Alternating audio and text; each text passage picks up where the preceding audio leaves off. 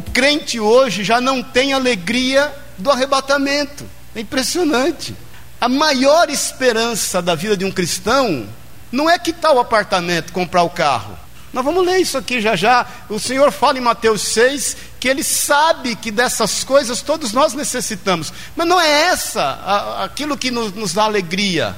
Não é alegria, irmãos. Que, nós não devemos ficar exultantes de alegria em função até de ter autoridade sobre demônios. Quando os discípulos voltam, lembra? Eles voltam exultantes, falam: Senhor, até Satanás se submete a nós. E Jesus fala: Realmente eu vi Satanás cair como um raio dos céus, mas não seja isso o motivo da vossa alegria. Antes, a vossa alegria esteja, resida no fato de ter os seus nomes arrolados nos céus. Então, qual é a maior esperança nossa, irmãos? É a volta de Jesus, é o cumprimento de todas as coisas. Amém, querido? Porque eu tenho orado, até nós estávamos orando antes do culto aqui, eu vejo os irmãos tão arraigados, enraizados nas coisas desse mundo. Os irmãos, entenda-se todos, nós, eu inclusive. E nós muitas vezes estamos tão preocupados acerca dos nossos sonhos, de coisas que Deus deu a nós em Cristo Jesus, quando Ele declara que tudo está consumado. E que nós temos plena convicção de que Ele é conosco, mas às vezes a gente fica tão apegado a essas coisas e se esquece do plano supremo e alto, acima de todas as coisas do Senhor Jesus. Amém, querido? Então esse é o nosso papel, nós estarmos entendendo isso. Eu quero compartilhar hoje acerca desse tempo, quando você for arrebatado. E aí, o que vai acontecer? Paz do Senhor. Amém? E foi arrebatado, e agora que eu faço? O que vai acontecer conosco? Qual é o plano de Deus acerca disso, irmãos? O que realmente tem importado a nós? Amém? Só para a gente é, entender um tanto antes de entrar no arrebatamento, vamos ficar em pé em nome de Jesus. Eu gostaria que você abrisse sua Bíblia no, no, no, livro de Lucas, no Evangelho de Lucas, Mateus, Marcos, Lucas é o terceiro livro do Evangelho, terceiro livro do Novo Testamento, no versículo 7. E nós vamos ter aqui quem eventualmente. Pode até apagar um, uma luz aqui, depois tem alguns outros versículos para vocês acompanharem. Diz assim, e eu quero compartilhar essa parábola Reparando como os convidados escolhiam os primeiros lugares, propôs-lhe uma parábola. Quando por alguém fores convidado para um casamento, não procures o primeiro lugar, para não suceder que, havendo um convidado mais digno do que tu, vindo aquele que te convidou e também a ele te diga: dá o lugar a este, então irás envergonhado ocupar o último lugar. Pelo contrário, quando fores convidado, vai tomar o último lugar para que quando vier o que te convidou te diga: Amigo, senta-te mais para cima. Ser-te-á isto uma honra diante de todos os mais convivas. Pois todo o que exalta será humilhado e o que humilha será exaltado. Disse também ao que o havia convidado: Quando deres um jantar ou uma ceia, não convides os teus amigos, nem teus irmãos, nem teus parentes, nem vizinhos ricos para não suceder que eles, por sua vez, te convidem e sejas recompensado. Antes, ao dares um banquete, convida os pobres, os aleijados, os coxos e os cegos. Versículo 14: E serás bem-aventurado pelo fato de não terem eles com que recompensar-te. Presta atenção nessa última parte, na parte B do versículo. A tua recompensa, porém, tu a receberás quando?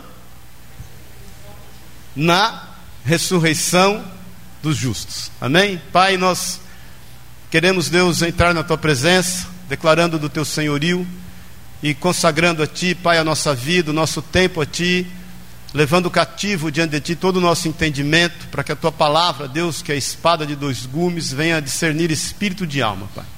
Para que nós possamos valorizar o que é eterno, para que nós possamos estar, Senhor, é, extremamente ligados à tua palavra, à tua promessa, às coisas que hão de vir, para que nós saiamos daqui desejosos do cumprimento de todas as coisas. Em nome de Jesus, que essa palavra seja um rema do Senhor em nós, uma revelação do teu Espírito Santo e que ela venha nos fazer crescer até a estatura do varão perfeito e nos limpar. É o que nós te pedimos em nome de Jesus. Nós também repreendemos o que não é teu, o que não pertence a ti e declaramos, Senhor, a liberdade do teu Espírito Santo no nosso meio, em nome de Jesus. Amém e amém. Amém? Pode sentar-se. Jesus, quando fala essa parábola, ele, ele, ele já está discernindo, né? Acerca desse desejo que sempre houve no coração do homem de estar entre os melhores. Aliás, ninguém quer ser amigo do Lula mais, né? Aqueles que se orgulhavam de ser amigos do Lula já não querem mais ser amigos do Lula. Ninguém quer falar, o Lula é meu amigo, é meu companheiro, meu comparsa, meu chapa. Ninguém mais quer ser amigo do Lula. Obviamente a gente vai mudando segundo os interesses.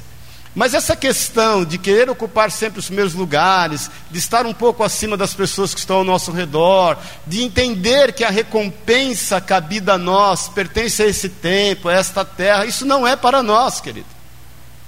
Nós temos que entender definitivamente que a nossa recompensa está nos céus.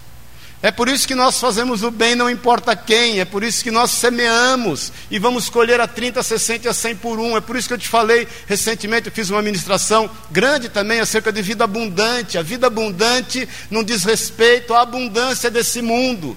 Eu vejo pessoas falarem muito acerca disso, desejarem muito a abundância desse mundo. Querido, uma, uma, uma árvore abundante, uma vida abundante, não diz respeito àquilo que ela pode consumir, mas diz, diz respeito àquilo que ela pode oferecer.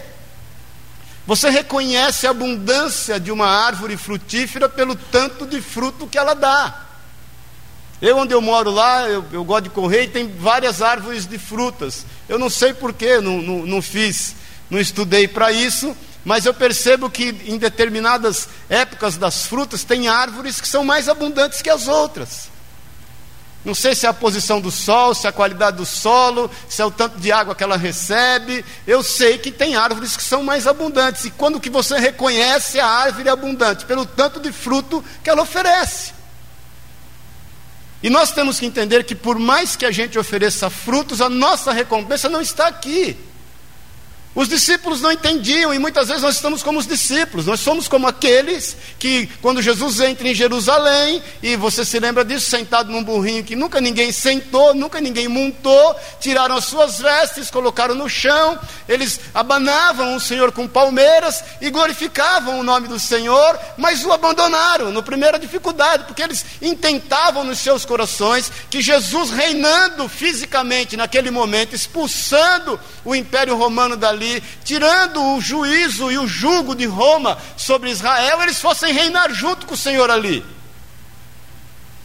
Irmãos, nós temos que abrir mão das questões da glória desse mundo. É bem verdade que a lei da semeadura é uma grande lei verdadeira, como a lei da gravidade. O que nós plantarmos, nós vamos colher. Se nós plantarmos bênção, nós vamos colher bênção. Nós temos que estar atento acerca de todas as coisas no que diz respeito à nossa vida, da nossa família, daqueles que estão ao nosso redor, do nosso trabalho. Você tenha plena certeza que você vai colher na bênção o que você tem semeado.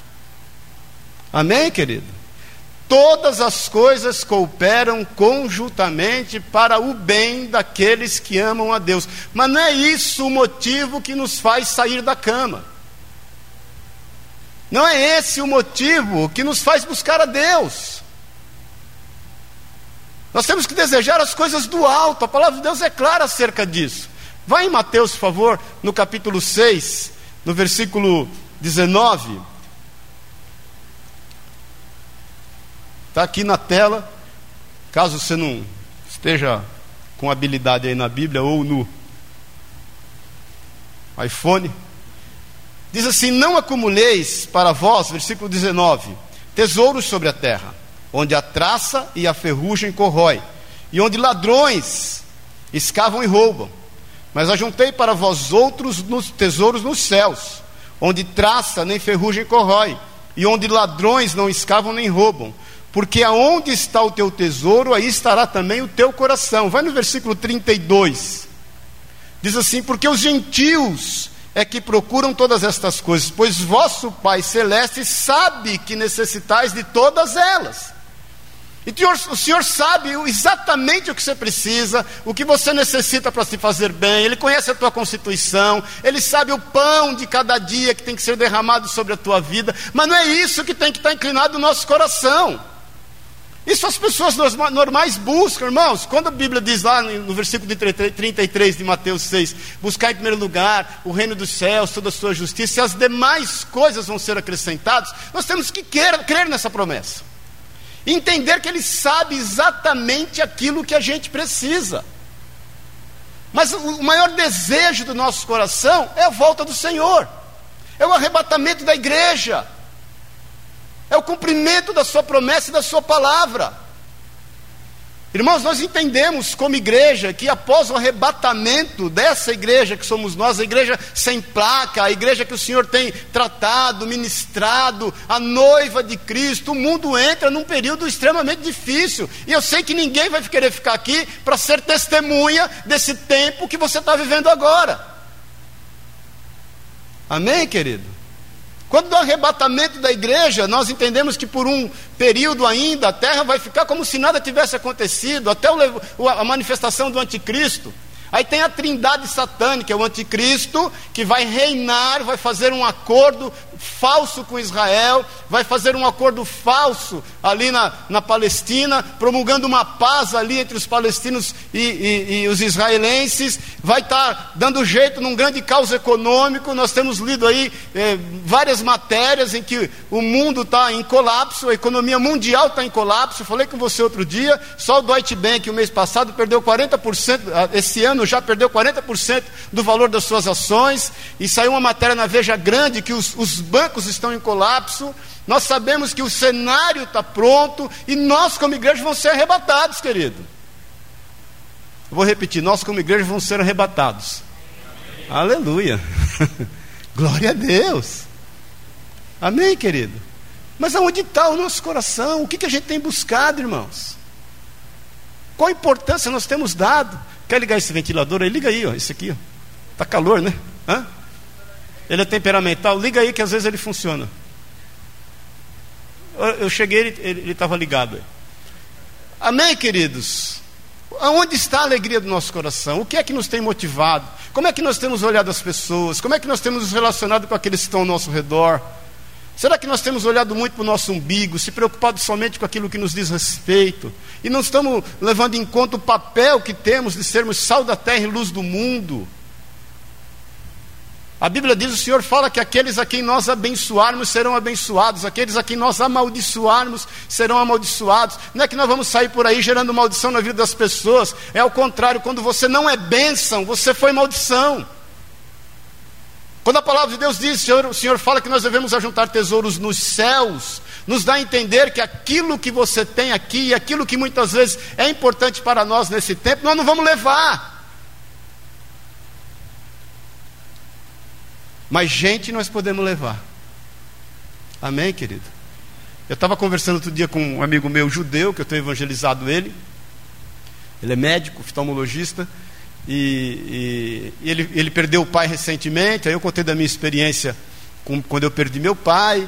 E falei do amor do Senhor para ele. Falei da vida de Jesus. Recomendei um filme para ele assistir, que aquele chama O Céu é de Verdade, que é muito legal. Quem não assistiu, assista. Aí ele falou: Amor, você sabe que esses dias um rabino me contou uma história interessante acerca da morte. Que tinha, eu até falei isso na quinta-feira, tinha um judeu já idoso, e ele chamou a sua família e deu a sua família, as irmãs chegaram aí, deu a sua família duas cartas. E falou para eles assim: é o seguinte, essa carta aqui vocês vão abrir quando eu morrer. E essa segunda carta aqui vocês vão abrir lá quando eu for enterrado, quando inaugurar o meu sepulcro. Porque na tradição judaica, eles fazem uma festa de inauguração do sepulcro. Perfeito, passou um tempo, não sei quanto, o homem morreu. O homem morreu, eles foram abrir a primeira carta e estava escrito assim: O meu último desejo é que eu seja enterrado de meias. Eu não sei se você sabe, o judeu ele é enterrado nu, só envolto num, num, num véu, num tecido. E aí a família foi falar com o rabino e falou: Ó, está aqui a carta do homem, ele foi importante para a comunidade, foi um bom judeu, foi cumpridor de toda a lei, e o desejo dele ia ser enterrado de meias. Aí o rabino olhou e falou: muito bacana, legal, bacana o desejo dele, bacana a preocupação de vocês, mas aqui, para ser enterrado, vai ser conforme a tradição, tem que ser nu, envolvido num lenço, num lençol. Aí eles falaram: não, mas a gente queria insistir, vocês não entenderam. Quer enterrar aqui? Tem que ser assim. Não quer enterrar aqui, pode enterrar em qualquer lugar, não tem problema nenhum. Eles, obviamente, obedecendo o rabino, enterraram lá. Aí fez, teve a inauguração do sepulcro e foram abrir a segunda carta. Na segunda carta estava escrito assim: Bom, possivelmente eu já estou enterrado e muito possivelmente eu não consegui ser enterrado de meias, porque não deixaram. E eu deixo a segunda carta e esse desafio para vocês entenderem que dessa vida a gente não leva nada, nem meias. Paz do Senhor. Por que, é que nós estamos brigando, gente? Você só pode levar uma coisa para o céu: pessoas, sabia? Você não pode levar nada para os céus. Você só pode levar gente para os céus. O que não for gente, não vai entrar nos céus. Por quê? Porque nos céus tudo está preparado. Quando a palavra de Deus diz que as ruas são de ouro e as calçadas de diamante, antes, irmãos, eu me converti em 1978. Quando nós líamos esse versículo, todo mundo ficava exultando. Hoje a gente lê isso e não entende direito. Querido, aquilo que os homens se matam para ter, nós vamos pisar em cima. Só tem uma coisa que você pode levar para os céus: gente, o teu vizinho, aquele chato que trabalha com você, o caroço do teu patrão, a tua sogra, irmão. Você já pensou isso, querido? Você vai levar a tua vingança, aquela, porque no céu ela vai ser reformada. Essa é a tua vingança e a salvação daqueles que eventualmente te perseguem. Estou falando que a tua sogra te persegue, mas se isso acontece com você.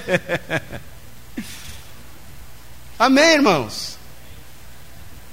Por quê? Porque a nossa justiça e o galardão que o Senhor nos tem preparado é para esse dia. Nós temos que entender isso. Abre em 2 Coríntios, por favor, capítulo 5. 2 Coríntios 5.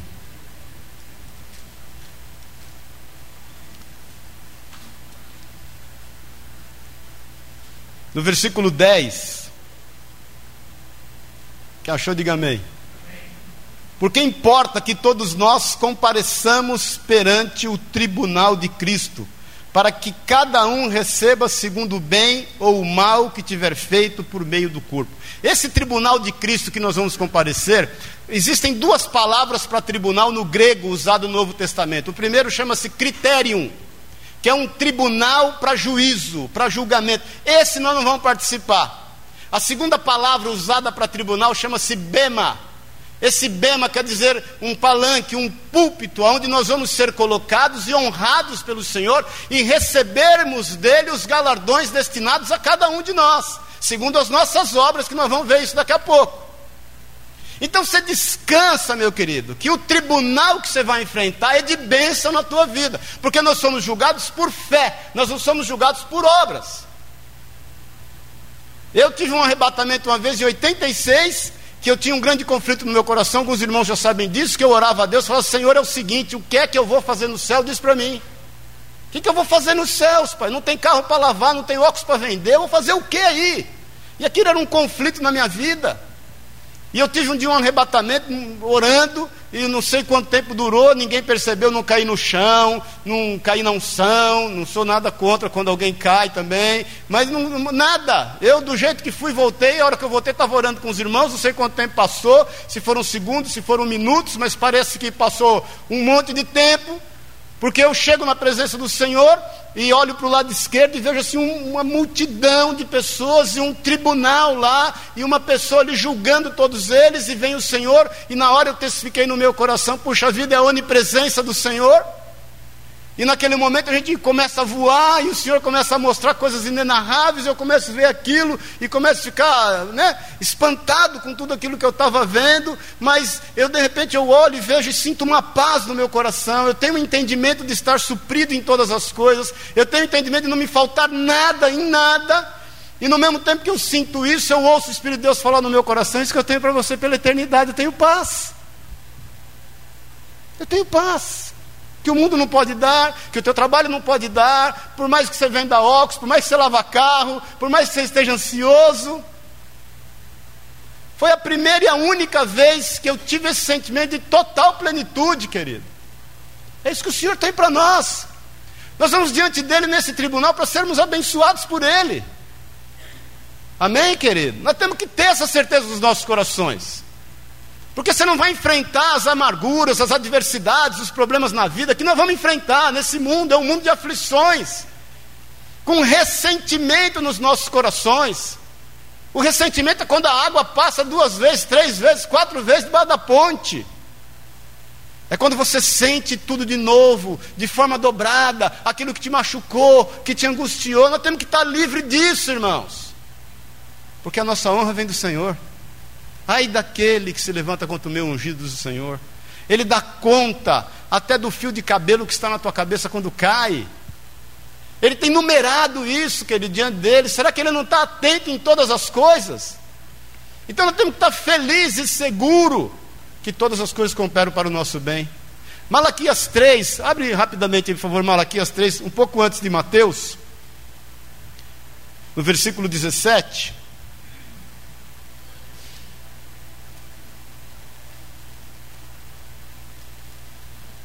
Diz assim: Eles serão para mim, eles somos nós, amém, querido? Eles serão para mim particular tesouro naquele dia que prepararei, diz o Senhor dos Exércitos. Poupá-los-ei como um homem poupa a seu filho que o serve. Ou seja, nós estamos arrebatados e o mundo está passando pela grande tribulação e nós somos poupados disso. Isso está lá também em Apocalipse 3, quando ele fala acerca disso na igreja de Filadélfia. Então vereis o quê? O que, que diz? Quem está vivo, diga amém. Então vereis o quê? O que está escrito aí? Então vereis o quê? Eles serão para mim, diz o Senhor dos Exércitos, minha possessão particular naquele dia. Preparei para o Paluzei, cadê o outro? Aí, glória a Deus. Então, eu estou cobrando vocês uma coisa que vocês não estão vendo. Então, então o que? Vereis o quê? Outra vez. O que nos faz entender que quando nós estivermos no bema de Cristo, nós veremos uma diferença. O que nos dá entendimento é que aqui nós já vivemos a diferença. Meu irmão, aquilo que está profetizado acerca de todas as bênçãos para Israel no porvir, nós como igreja já temos hoje. Você sabia disso?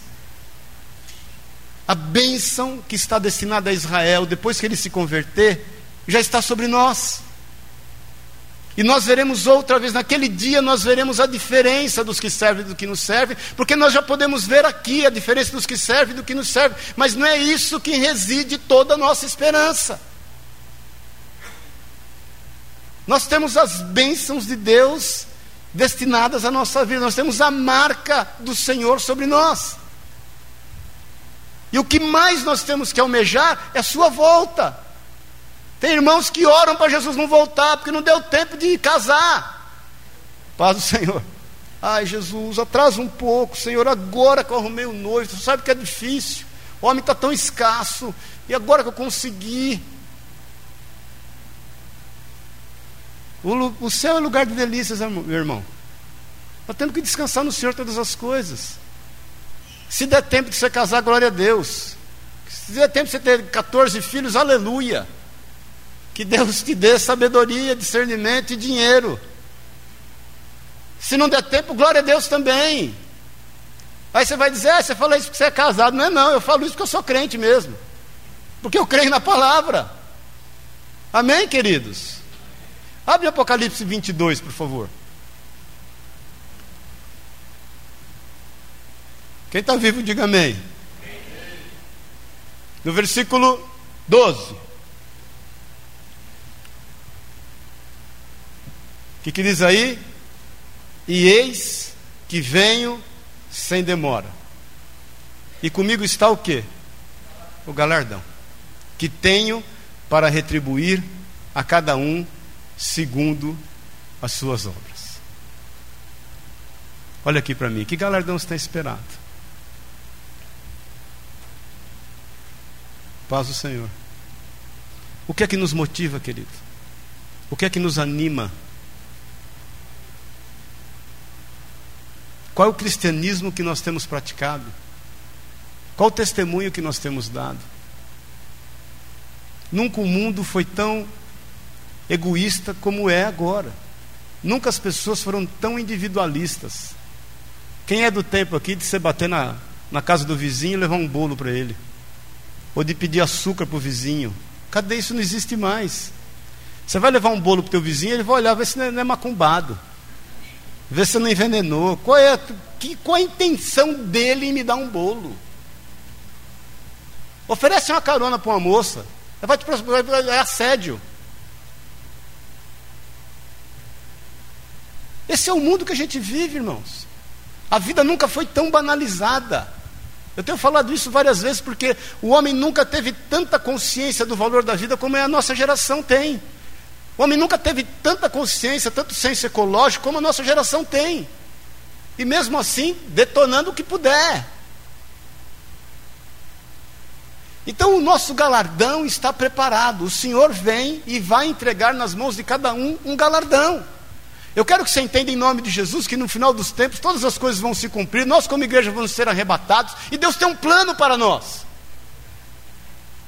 Nós vamos estar exercendo o papel de sermos reinos e sacerdotes. Nós vamos reinar com o Senhor mil anos nesta terra. Nós vamos voltar com o Senhor no Amargedon, quando ele vencer os inimigos de Israel, quando ele preparar Israel para herdar no milênio o cumprimento das suas promessas, quando ele prender Satanás por mil anos.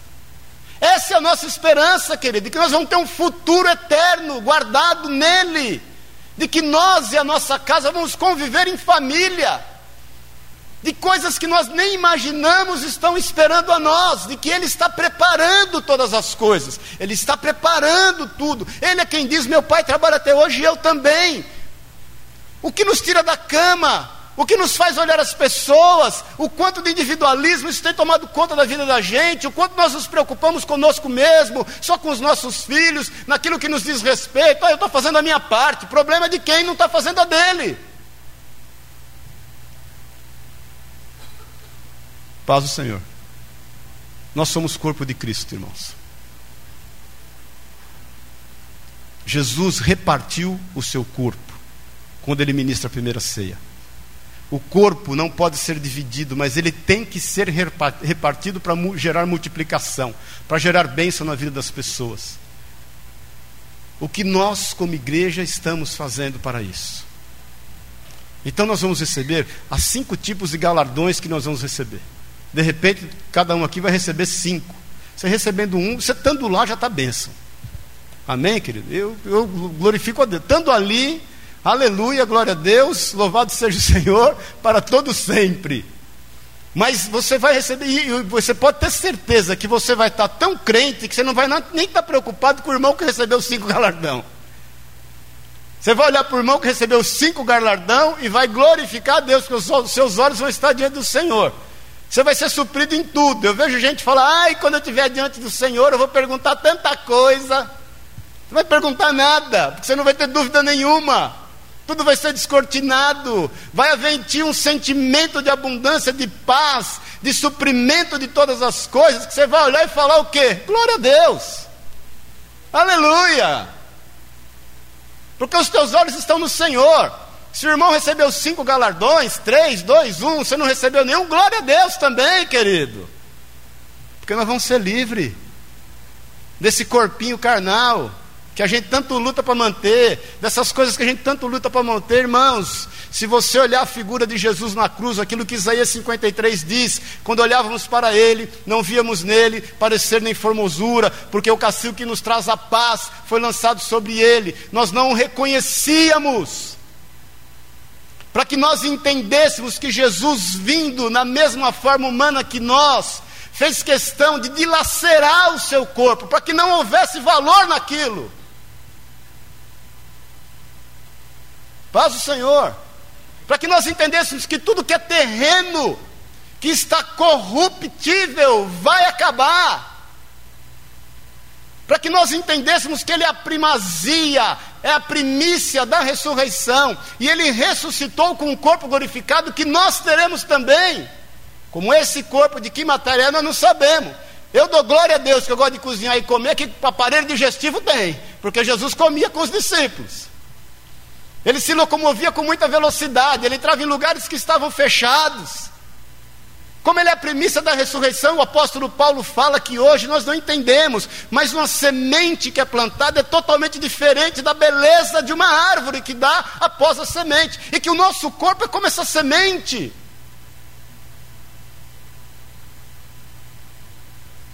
Quem tem mais de 40 aqui, diga amém. É a mesma coisa, irmão? Paz o Senhor. Hã? Quando você olha, você fala assim: Jesus, em tua presença, reunimos-nos aqui, porque o negócio está feio. Você pode dar um jeito daqui, esticar dali. Outro dia eu estava vendo a entrega do Oscar, aí apareceu uma foto do Stallone, né? Aí falaram para ele, do jeito que ele está esticado, essa covinha no queixo é o umbigo dele. Você pode querer dar um jeito, mas isso vai acabar, querido. Tudo que é corruptível vai passar. A gente tem que se alegrar com aquilo que ele vai nos dar como herança incorruptível, porque nós entendemos que aqueles que morreram nós não cremos no estado dormente, irmãos. Tem irmãos que creem ainda que quando a pessoa morre, ela está dormindo, aguardando a manifestação. Não está, não, está no Senhor já. O Senhor fala isso lá para o ladrão que está com ele na cruz, lembra? Ao lado dele na cruz. Um se contamina com tudo aquilo, o outro não se contamina e ora, fala: Senhor, lembra-te de mim quando entrares no teu reino. Jesus fala o quê? Depois que você acordar do sono, você vai estar comigo? Ainda hoje estarás comigo no paraíso. Está lá, aquele ladrão está lá até hoje, irmãos, aguardando cumprir todas as coisas. E não pense você que ele está impaciente, não, ele não está. Ele não sabe nem quanto tempo terreno aqui passou. Porque mil anos para o homem é como um dia para Deus. Eu não sabemos, eternidade não tem tempo, não tem limite de espaço, não tem limite de tempo, não tem gravidade, irmãos. Que né, Einstein aí falou há 100 anos atrás, a ciência está comprovando que rege todas as coisas, inclusive tempo e espaço. A gravidade é tão importante, haja visto o que tem acontecido com o teu corpinho depois dos 40. Você vê a força da gravidade. Amém, queridos? É isso que nos espera. Bênção e bênção e bênção num corpo incorruptível que nós vamos reinar aqui por toda a eternidade. Como vão ser os mistérios? Ah, tudo vai se arder, como o apóstolo Pedro diz, em chamas? Pode ser. Novos céus e novas terras virão. Se Deus tem um plano em outra galáxia, não sei. Eu sei que o melhor está por vir. E que há muito mais mistérios entre os céus e a terra do que a gente possa imaginar. Amém, querido?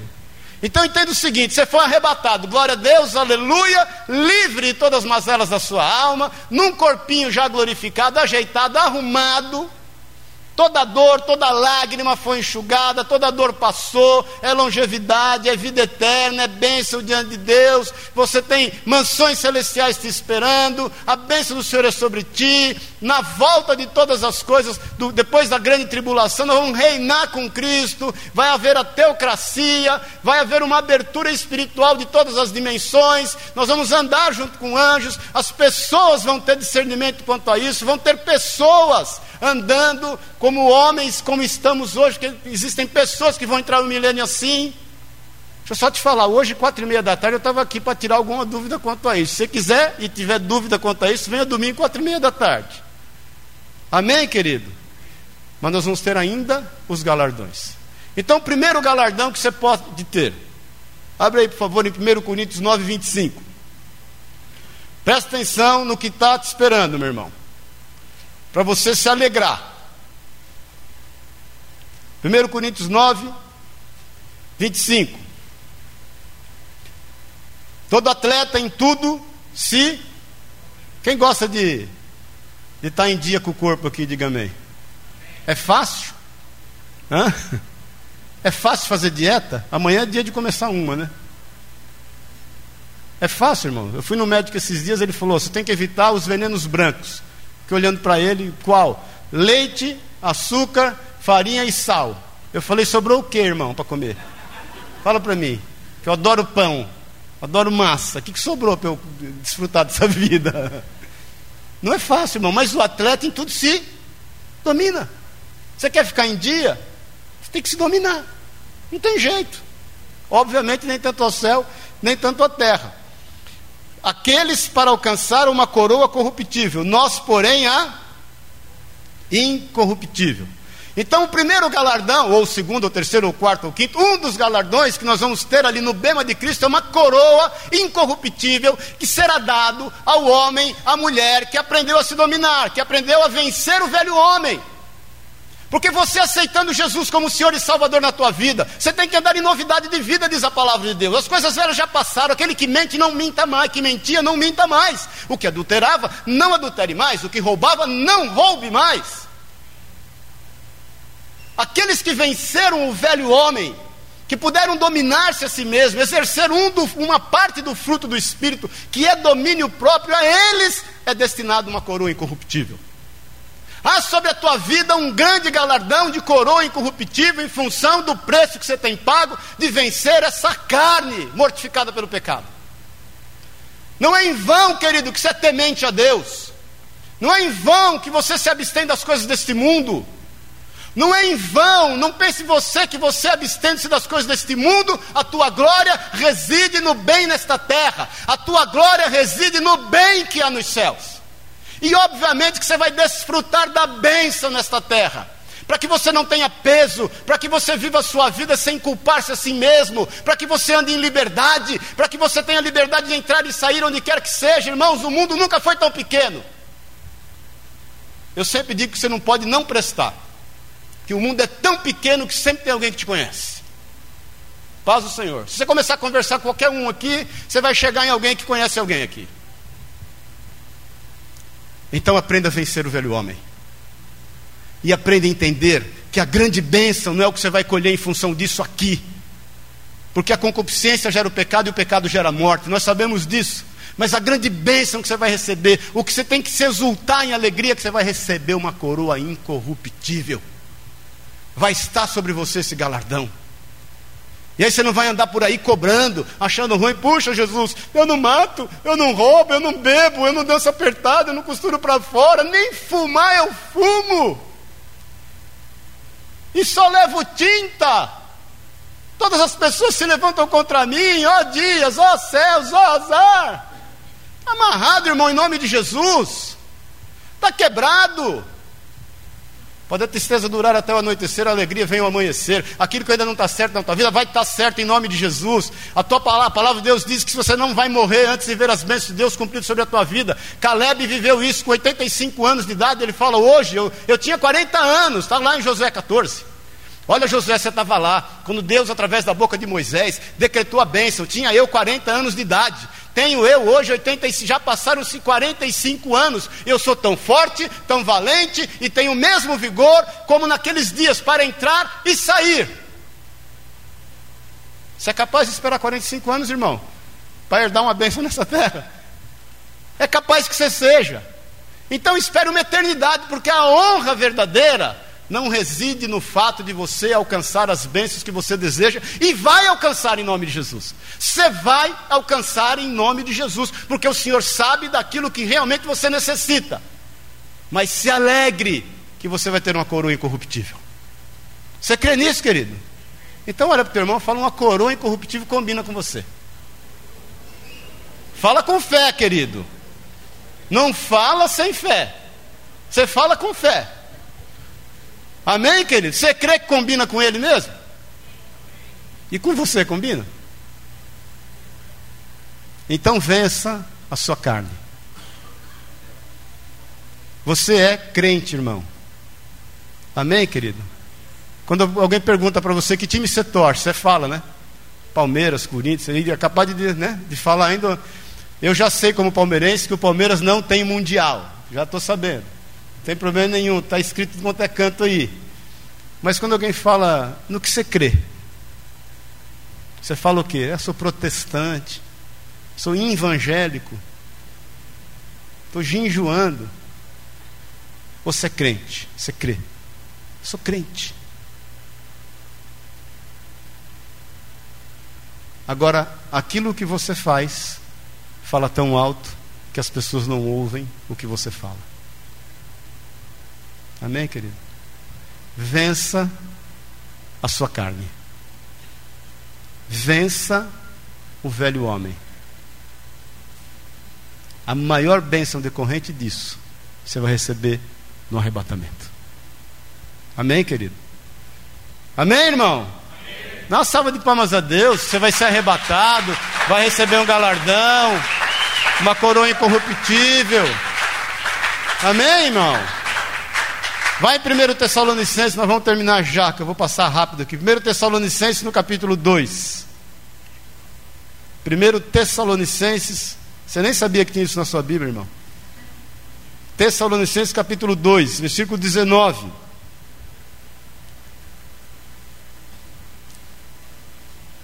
Paulo fala aos Tessalonicenses assim: Pois quem é a nossa esperança ou alegria? Olha aqui para mim: o que é a nossa esperança e alegria? Quem é a nossa esperança e alegria, querido? Ele fala aqui: ou coroa, em que exultamos na presença do nosso Senhor Jesus em Sua vinda. Não sois vós? Sim, vós sois realmente a nossa glória e a nossa alegria. Vai haver para você também uma coroa de alegria. Quem é que ganha essa coroa de alegria? Quem é que ganha esse galardão? Aquele que ganha almas. Aquele que é capaz de se emocionar quando alguém aceita Jesus como Senhor e Salvador. Aquele que fala em tempo e fora de tempo do amor de Jesus. Aquele que pode olhar na vida das pessoas, identificar, discernir, ter sensibilidade para perceber o quanto ela precisa de Jesus. Os discípulos, por todas as dificuldades que eles passavam, quando eles oravam ao Senhor, eles não oravam para ser livres das dificuldades, querido. Leia lá em Atos 4, quando Pedro e João são soltos da prisão. Leia as cartas de Paulo e aquilo que ele buscava Deus diante de Deus em oração. O que residia no coração deles era o fato de eles não pararem de falar com ousadia e intrepidez acerca do nome de Jesus. Paz do Senhor. E nós temos às vezes orado, Senhor, me livra disso, cuida daquilo, Senhor, ajeita isso, Senhor, ó, tem misericórdia disso. Mas nós não temos orado, Senhor, que eu não cesse falar com ousadia e com intrepidez do Senhor. As pessoas querem Jesus, querido. As pessoas querem Jesus. Eu falei para vocês isso semana passada: um sorriso seu muda o contexto que você está porque é um sorriso de quem crê no Senhor.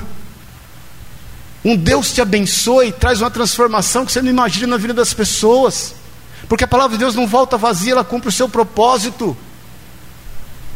E aqueles que têm amor pelas almas, aqueles que são ganhadores de vidas para Jesus, você pode ter certeza, eles vão ter uma coroa de alegria. Nós vamos ter essa coroa de alegria. Fala isso para o teu irmão, meu irmão, a coroa de alegria combina contigo. Você tem cara de quem vai usar uma coroa de alegria. Amém, irmão? Sabe o que eu percebo às vezes? A gente tem preguiça de falar de Jesus. Vai que a gente fala, vai que a pessoa aceita, vai que eu tenho que parar para orar com ela. Vai que eu orando manifesta um demônio. Ah, Jesus, misericórdia, muito trabalho. oh, Senhor, tu o sabes. Faz a, a obra é tua. Paz o Senhor. Vai que ele reclama da vida. Querido, almas para o Senhor, fale do amor de Jesus. Você não sabe dimensionar o impacto que você está gerando no meio que você vive. Amém, querido? Você não consegue dimensionar. Eu estava mostrando, não sei para que, para o Pacífico. Nós tínhamos a Casalar lá em Pouso Alegre na época. E, recebemos lá 40 crianças. No fim, ficamos com 12, que nós tínhamos a guarda deles e muitos passavam o fim de semana em casa, negócio, assim, tínhamos, né, cuidávamos mesmo. Um deles era o Lucianinho. O Lucianinho chegou lá para morar conosco, ele tem a idade do Pedro, 25 anos hoje, com 6 anos de idade. A mãe teve toxoplasmose, lembrei do nome, que é aquela doença do gato. Ele e dois irmãos chegaram lá, mas na vez dele teve toxoplasmose. Ele tinha visão subnormal. Ele tinha um, um, um, uma cicatriz no cérebro em função do toxoplasmose da mãe, que dava a ele, segundo os médicos, um atraso mental.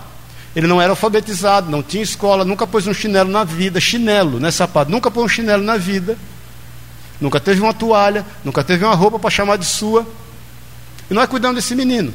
Ele foi para pai, a Suri ia na escola, ele ia em escola especial, estudou por um ou dois anos em escola especial, né, cá? Depois ele foi para a escola normal. Quando nós viemos para cá, nós encaminhamos esses meninos para uma outra instituição, a Hope Unlimited, de lá em Morungaba, que foi uma benção na vida deles, tudo. Esse menino hoje, com 26 anos de idade, me mandou, tem ligado para mim esses dias, é, e me mandou um vídeo hoje, tocando violão, glorificando a Deus, está namorando, vai casar ano que vem, quer que a gente vá lá? Atraso mental não tinha nenhum. Irmãos, você não pode dimensionar o que você está fazendo. Você não sabe aquela velha história daquele PowerPoint antigo que o cara andava com um negócio eh, de água e ele chegava lá no final e via que o, o, o, can, o como chama lá o cantil de água estava furado, o balde estava tava vazio e ele voltava triste. Puxa vida, eu não consigo, né? Levar água lá e quando ele percebe, o Senhor mostra para ele que o lugar que estava vazando a água. Lembra disso não? Você é mais velho que anda para frente. Aquela água ia vazando, foi gerando um jardim de flores no caminho que ele andava. Olha que coisa romântica. Você não imagina as flores que você tem gerado, querido. Então deseje ganhar almas. Não se preocupe com a perseguição. Ah, esse negócio de falar de Jesus dá azar. Ah, eu não vou fazer reunião em casa porque tem retaliação. Ah, eu faço reunião em casa, começo a orar, e tem uma retaliação danada, eu paro na mesma hora. Fosse assim, eu estava morto, irmãos, há muito tempo. Está repreendido todo o levante, toda ameaça de Satanás contra a tua vida. Há unção sobre a tua vida. Toda arma forjada contra ti perece e não prospera. Já falei algumas vezes, tem irmão que tem medo de pegar o bolo da vizinha, o bolo é macumbado, ela fez macumba, me deu o bolo, come o bolo, Santo Paulo diz, santificou, está resolvido. E devolve um bolo consagrado para ela no Senhor Jesus até ela se converter. Amém, querido? Deseje ganhar almas. Vamos para a terceira. Tiago 1,12. Para frente de Hebreus.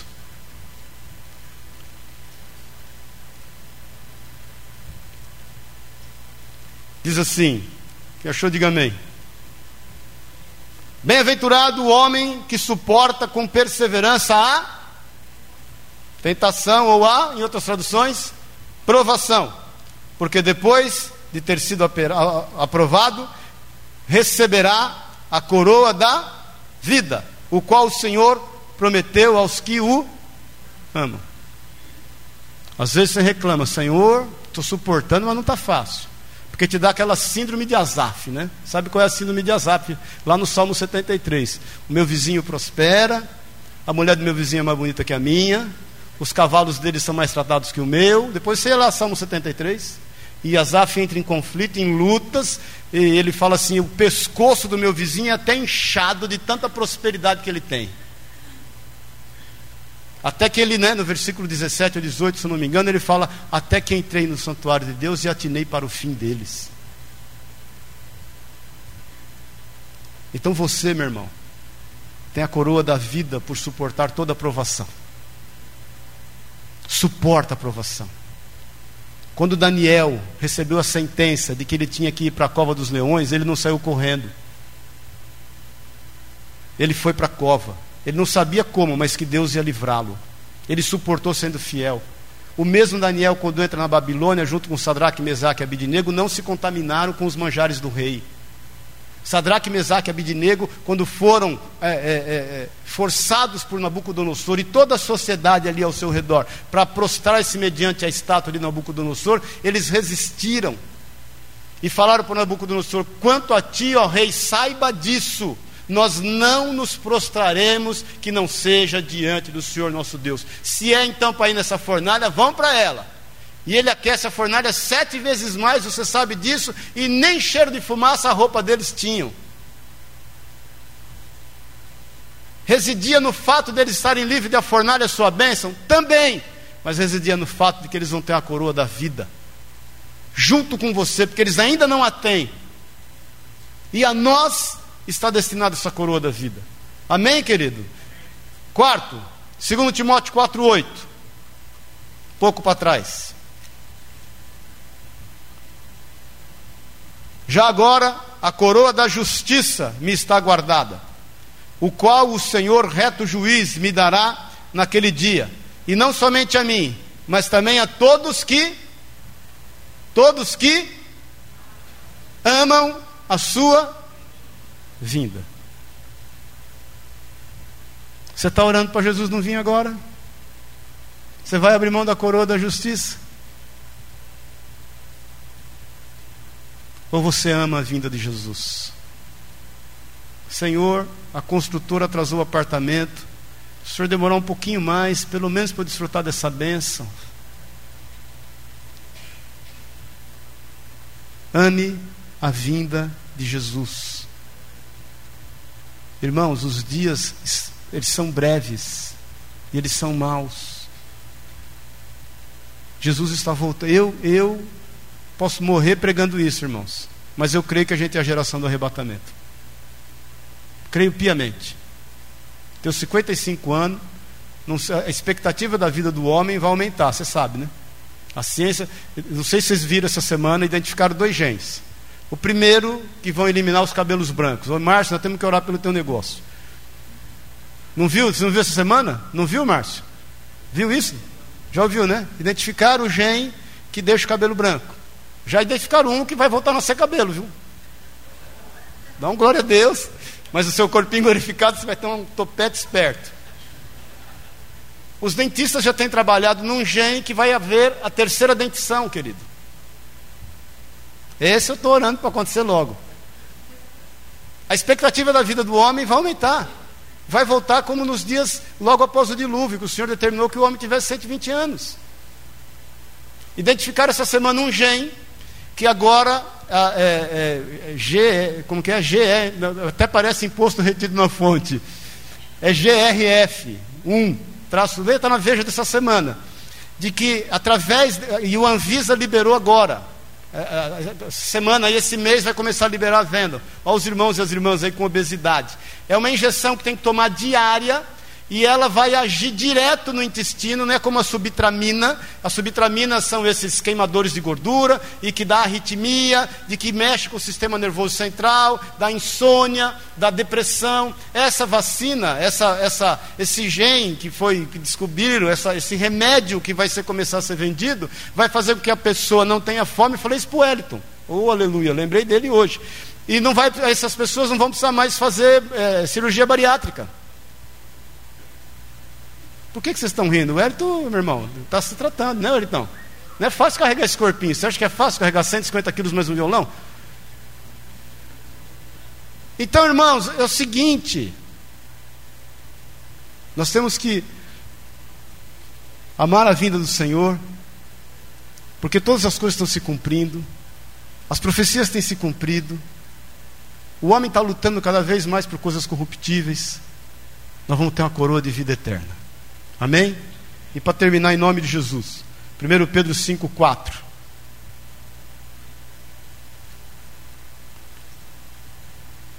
Vamos ficar em pé?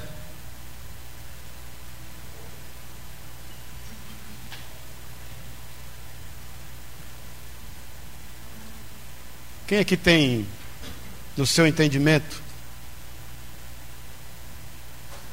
que o Senhor te chamou para cuidar de gente? Quem entende isso?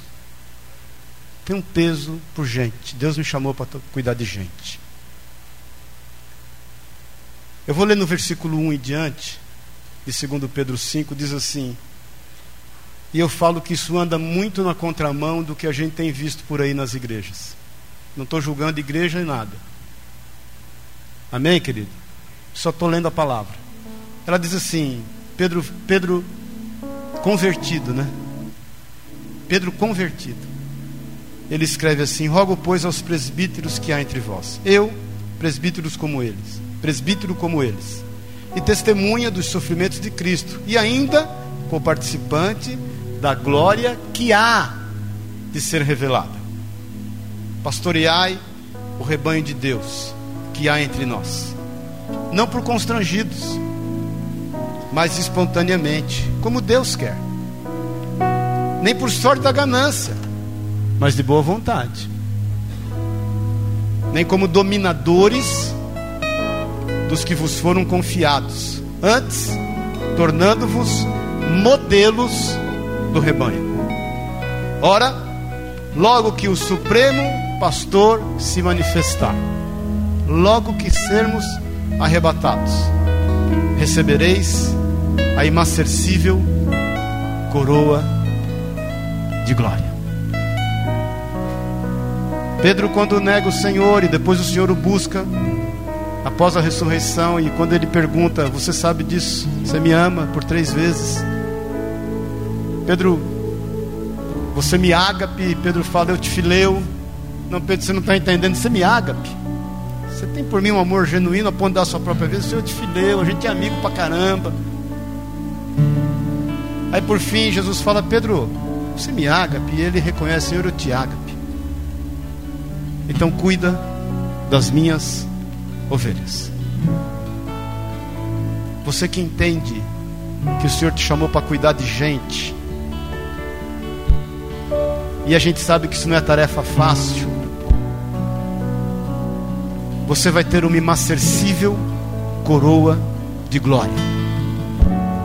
E nós não fazemos isso por sorte da ganância, nós não fazemos isso como dominadores daqueles que nos foram confiados.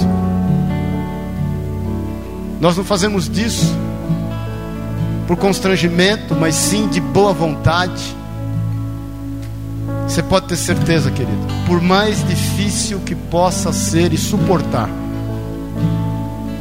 a tua alegria não reside só no fato de ver vidas transformadas, como eu te falei do Lucianinho, como a gente é testemunha de vários. Mas a tua alegria, sobretudo, deve residir em saber que um dia você vai receber uma imacercível coroa de glória. Você está entendendo isso, irmão?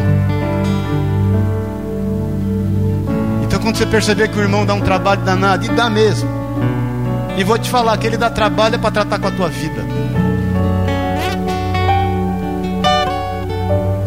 Ele dá trabalho que é para você aprender a depender do Senhor, para cuidar da vida dele.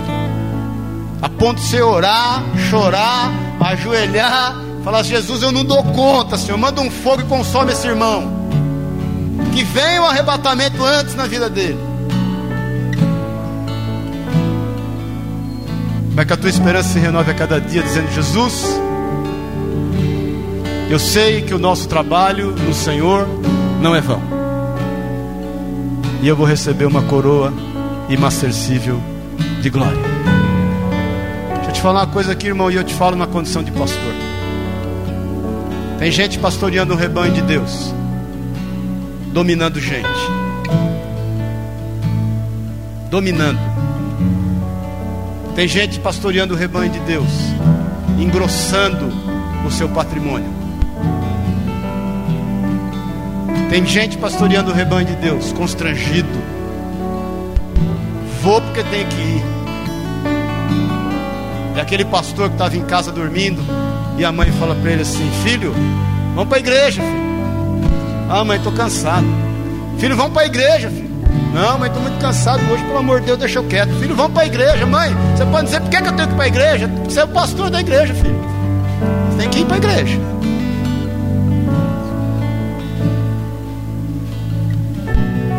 Talvez você que tem cuidado de vida, independentemente de ser ou não pastor. Talvez você esteja pastor e talvez você não esteja pastor. Você tem uma coroa te esperando nos céus. Não abra mão das pessoas. Por mais decepção que você possa eventualmente ter. Seja exemplo. Seja exemplo. Amém, querido? Quem quer ser arrebatado aqui, diga amém. Quinta-feira eu vou falar sobre a relação que vai haver entre a igreja arrebatada e a tribulação aqui na terra. Espero que você venha. Tem coisas tremendas nos esperando. Feche os teus olhos, por favor. Se assim você se sente bem, eu quero orar contigo. E rapidamente eu quero, antes de orar, fazer um apelo para ti. Você que reconhece que por muitas vezes tem sido levado pelas questões desse mundo, teu coração tem sido extremamente amargurado, você tem caminhado esses dias com dificuldade diante de Deus e diante dos homens, as coisas se esfriaram. Nós cantamos aqui acerca do primeiro amor. As decepções dessa vida, na igreja, com pessoas que muitas vezes, de certa forma, foram um exemplo para você, te geraram angústia, dor. Você de repente se voltou aquilo que te diz respeito somente, está lutando por coisas que são totalmente corruptíveis, que vão passar, e de uma forma muito sutil, você se esqueceu de alegrar-se sobre o porvir, sobre o acontecimento de todas as coisas. Eu estou aqui compartilhando isso contigo, meu irmão, porque eu creio que é uma obra do Espírito Santo na tua vida e através da tua vida, meu irmão. Porque eu creio que o Senhor te separou para receber esses galardões porque eu creio que a marca do sangue de Jesus Cristo sobre a tua vida, ela é notória, ela é extremamente perceptível, ela te livra de todo mal, e ela tem reservado a ti grandes promessas. Eu quero que você saia daqui hoje em nome de Jesus, na certeza de que os teus olhos verão cumpridos sobre ti nesta vida as promessas do Senhor. Mas eu quero que você saia daqui na certeza de que outra vez você verá a diferença do que serve e do que não serve ao Senhor. Lá no bema de Cristo, lá na bodas do Cordeiro, quando você se apresentar a Ele como noiva, sem máculas, sem manchas, sem rusgas, que Ele, o Espírito Santo, tem preparado para esse dia você suba a esse tribunal e receba os devidos galardões sobre a tua vida. Não abra mão, meu irmão, minha irmã, do teu chamado. Não desista dos teus talentos e dons. Não abra mão do teu ministério. Que você seja renovado hoje nas suas forças. E que você enfrente o que tem que enfrentar. Por amor do nome de Jesus Cristo, Senhor. Se tem estado difícil para você, sai do teu lugar, vem aqui à frente, eu quero orar contigo. Se você tem andado com dificuldades, se você tem pensado em desistir, se você tem querido olhar para trás, se tem sido insuportável vencer o velho homem, se não há mais em ti a esperança de dias vindouros, eu quero orar contigo, cada um olhando para a sua vida. Você que não está aqui à frente, por favor, levante uma das suas mãos. Nós vamos orar juntos, porque a gente está aqui é para se ajudar. Não estamos aqui para ver quem está na frente ou quem não está. Nós estamos aqui para ajudarmos uns aos outros. Nós estamos aqui para levantar aquele que possa estar caído. Nós estamos aqui para somar na vida de quem quer que seja. Nós estamos aqui é para saber que nós vamos juntos estar nos céus com o Senhor. Pai querido, em nome de Jesus. Aliás, eu queria que alguém tivesse do lado de cada um desses irmãos aqui, por favor. Você que não veio aqui à frente, mas vem aqui, esteja aqui do lado. Eu quero que você abrace cada um desse irmão ou essa irmã aqui. Aquele a quem o Senhor colocar no teu coração. Tem aqui irmãs aqui, ó. Por favor. Rabassúria, canta rabaxei. Tere canta rabalaço, tere canta lá. Aqui, Carlos, ó. Aqui, Ruth, ó. Rechandalabassúria, canta lá. Aqui a Martinha tá com duas aqui. Eu quero um cada um aqui, ó. Tá, tá, vem aqui, querido. Aqui, ó. Fica com alguém aqui. Eu quero cada um com um. Eu quero é muita coisa, né? Eu desejo. Abre a tua boca e ora por esse irmão aí. Vamos orar. Pai querido, em nome de Jesus, nós somos um corpo em ti. Nós queremos andar de bênção em bênção, de fé em fé e de glória em glória. Vem trazer, Senhor, um renovo sobre essas vidas. Vem nos renovar, Senhor, em nome de Jesus. Nós queremos estar fiéis a Ti, queremos guardar a coroa que o Senhor nos tem dado para que ninguém a tome. Queremos andar segundo a Tua vontade, o Teu querer.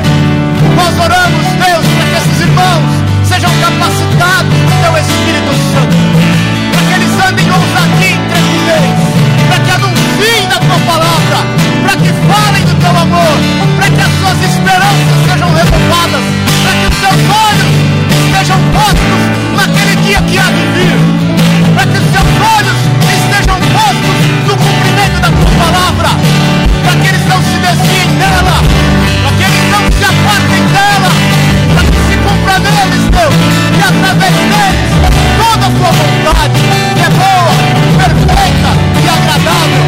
Nós nos aceitamos em ti. Nós entramos na brecha, Pai e declaramos a tua mão, o teu cuidado sobre cada um. Desperta a tua igreja e vivifica o teu povo. Nos põe um sinal de alerta.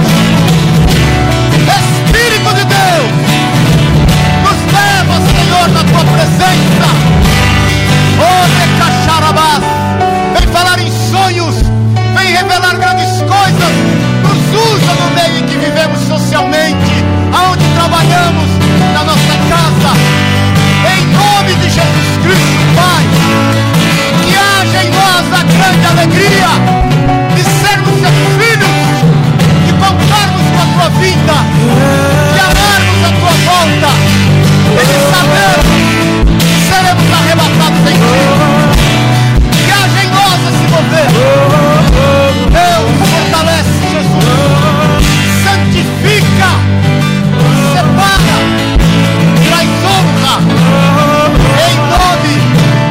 autoridade de Jesus Cristo, Pai, para a honra e para a glória do teu santo nome. Em nome de Jesus. Em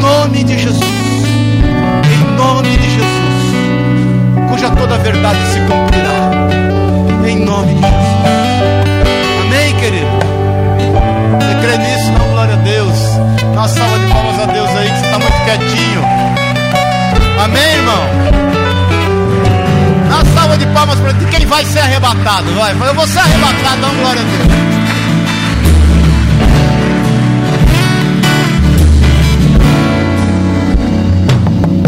O dia do amanhã pertence ao Senhor, amém? Deixe a cada dia o seu mal. Amém, querido? Que você rompa em fé e que você cumpra cabalmente, cabalmente, carreira que te está proposta. Não sou eu que diz, mas a Bíblia diz que você não vai se arrepender disso.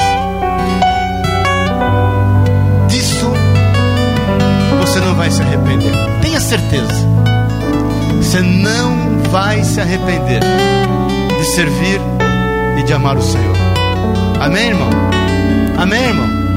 Glória a Deus.